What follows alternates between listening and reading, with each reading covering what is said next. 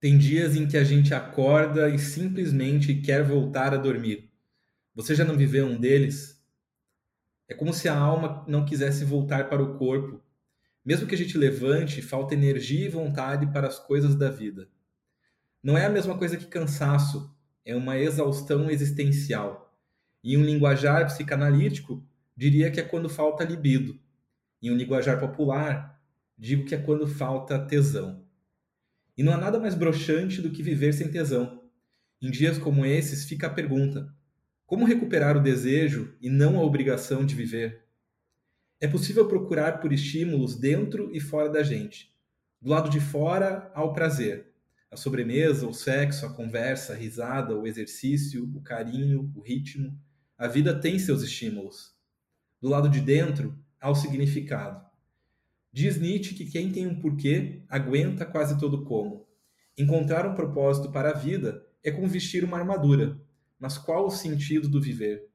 O tesão pela vida é um princípio ou uma consequência?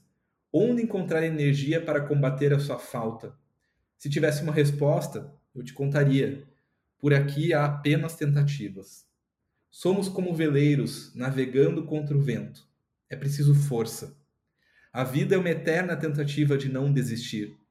E para isso é preciso tesão pela vida. Não há nada mais desanimador do que uma alma broxa.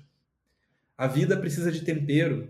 Se o gosto por viver foi embora, é preciso uma busca urgente pelo sabor. O tesão pela vida é o que nos salva da morte. Eu espero que você tenha uma ótima semana e que a sua segunda seja vivida como um verdadeiro Réveillon. Muito bem, o podcast toda segunda Pequeno Réveillon está com um novo episódio que leva como título Sobre o tesão pela vida.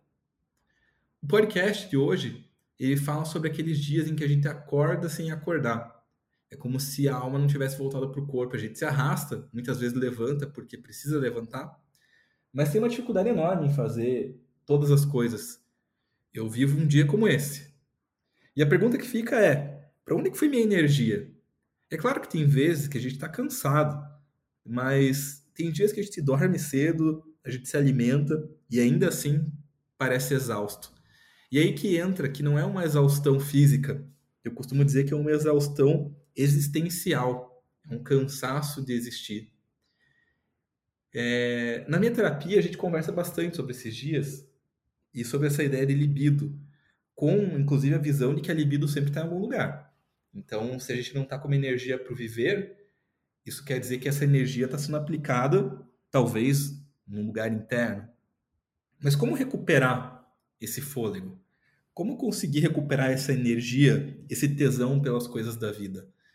No texto eu cito que existem buscas fora e buscas dentro. As buscas fora são mais tradicionais, mas penso que menos eficazes. Elas são efêmeras. A gente pode até encontrar um pouco de ânimo numa conversa, numa atividade de prazer, mas logo se vai. Agora, do lado de dentro, há aquela busca mais perene, porém mais difícil. A busca pelo significado não é fácil. Nem sempre a gente tem clareza, ou na maior parte do tempo a gente não tem clareza sobre o sentido do viver. Mas o importante é que, independente dos dias mais ou menos enérgicos, a gente não pode perder a esperança e principalmente a vontade de tentar. Por isso coloco no texto que nós somos como veleiros navegando contra o vento. Vez ou outra a gente até pega um vento a favor, mas em geral a vida é difícil, a vida é uma caminhada na subida, a vida é uma eterna tentativa de não desistir.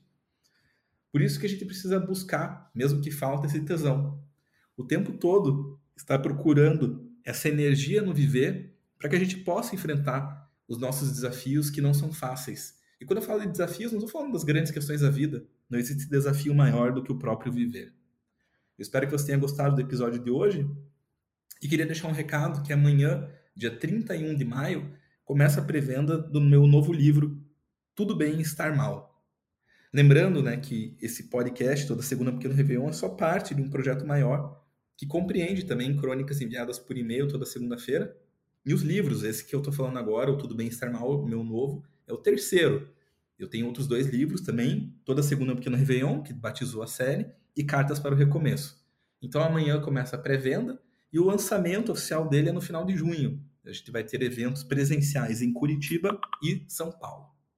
Então, acompanhe lá no meu Instagram, arroba Guilherme Kraus, Kraus é K-R-A-U-S-S, indique para amigos e amigas e continue acompanhando os podcasts, é, os livros e tudo mais que você curtir aí no meu trabalho, tá bom?